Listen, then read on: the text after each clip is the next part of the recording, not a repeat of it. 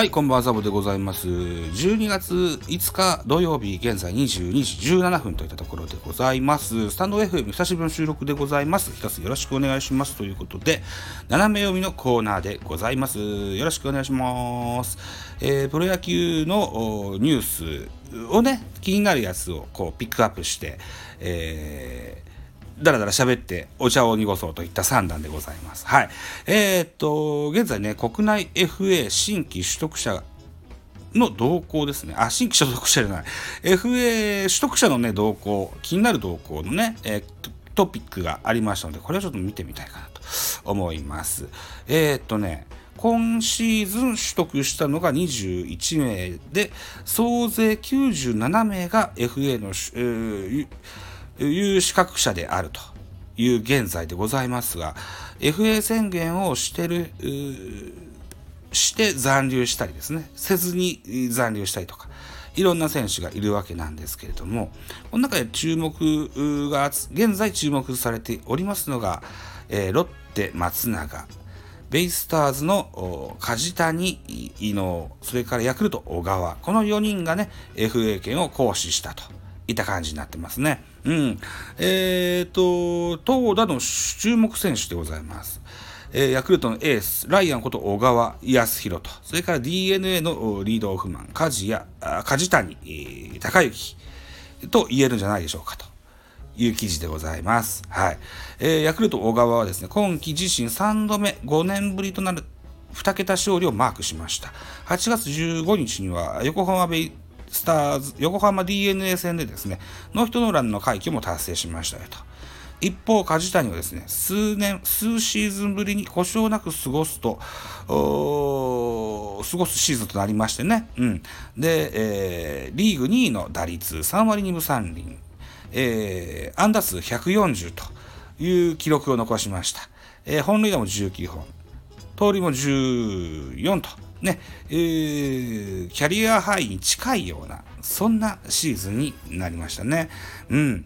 昨日実は僕はポッドキャスト、自分でやってるポッドキャスト番組で、えー、っと、こんな FA の話もちらっとしてみたんですけれどもね、えー、そうね、梶谷の評価ですよ。まあ、調子がいいシーズンもあるけども、調子の悪いシーズンもありましてね、極端なんだよねと。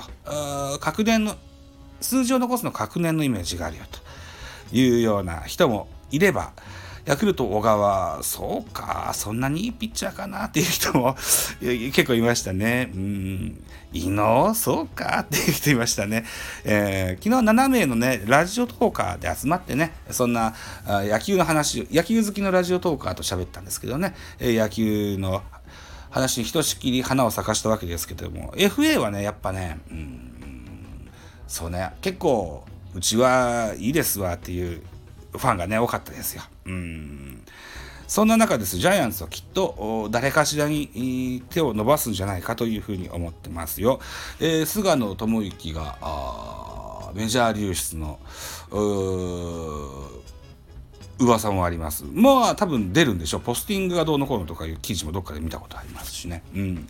ということもあって結構歯抜けな先発ローテーションの並びになってます。うん。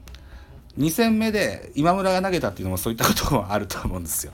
だからね、うん、小川取るか取らんか分かんないけどな。小川、伊能、それから梶谷。この辺はね、手を出していくんじゃないかなと思うんですよね。うん。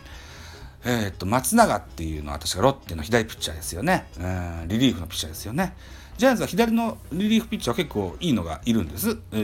高梨、大江、うん、中川、あそんなあたりですよね。うん、なので、まあ、左のピッチャーは数多ければ多いほ多い分にはあの問題ないので手を出さんこともないかもしれないけれどもあ補強が急務なのは先発ピッチャーだと思ってます。うんなので、小川、伊能、この辺りは注目してみたいなと思います。えー、っと、記事の続きを読んでみますと、ううん、そうね。特にでも、読むべき記事はないか。そうか。うん。確か伊能はランク C だったはずなんですよ。だから人的保障もかかんないのでね、伊能行ってみてもいいのかなとは思うんです。年齢がね、結構34っていう高齢ではあるんですけれどもね。うん。うん。取ってみて悪いピッチャーじゃないと思います。先発もできるし、リリーフもできますしね。タイトルホルダーでもありますし、最多勝を取ったことありますよね。で、あと、侍ジャパンの経験もありますと。豊富なあ経験を持つ伊能選手、全然来てくれていいと思うんですよね。うんうんうん。そうですね。うん、あと、確年確年と言われる梶谷選手もね、あのー、僕は手を出していいと思うんです。うん。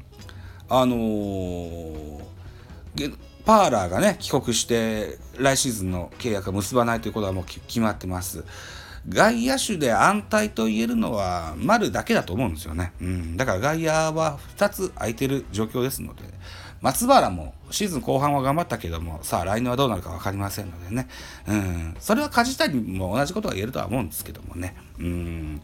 まあまあ、取ってみても面白いかなというふうに思います。今シーズン並みにできたらそれは大したもんですけどね、うん、ジャイアンツに来るとあの成績を落とすっていうねあのおなじみの傾向もありますのでね、うん、でもやってみると分からんと思うんですよね。あの丸選手は広島時代と変わらずいい成績残してくれてますしね。うん、うん、さあそんな感じにしときましょうかね。はい。スタンド FM1 本目こんなところにしておきたいと思います。はい。ご清聴ありがとうございました。